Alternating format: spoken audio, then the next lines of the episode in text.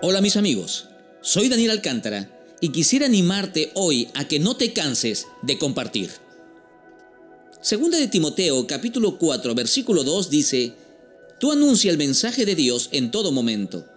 Anúncialo, aunque ese momento no parezca ser el mejor. Muéstrale a la gente sus errores, corrígela y anímala.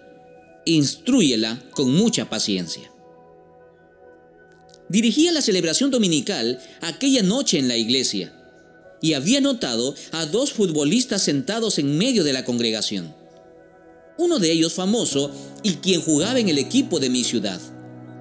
Al terminar la reunión me acerqué a ellos y tuvimos un tiempo para compartir. Hablamos de fútbol, de anécdotas y luego les pregunté quién les había invitado para ir a la iglesia. Su respuesta me dio a entender que hay muchos cristianos que viven el versículo de hoy. Felipe Cardosa, mi amigo futbolista que había jugado el año pasado en mi ciudad, pero que hoy estaba jugando en Colombia. Él los había invitado desde el año pasado. Frecuentemente les enviaba mensajes para animarles a buscar al Señor e ir a la iglesia. En otras palabras, para mi amigo, la distancia no fue una barrera para seguir compartiendo de Jesús. Es bueno saber que en este mundo hay quienes no se quedan con las buenas noticias, sino que las comparten a sus amigos.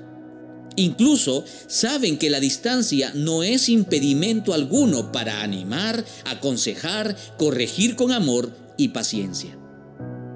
Es interesante notar que algunos no darán una respuesta al instante a nuestra invitación. Pero sí el fruto siempre se dará al tiempo de Dios. Quizás en algunos duren meses y en otros años, pero no debemos cansarnos de compartir en todo tiempo y en todo lugar.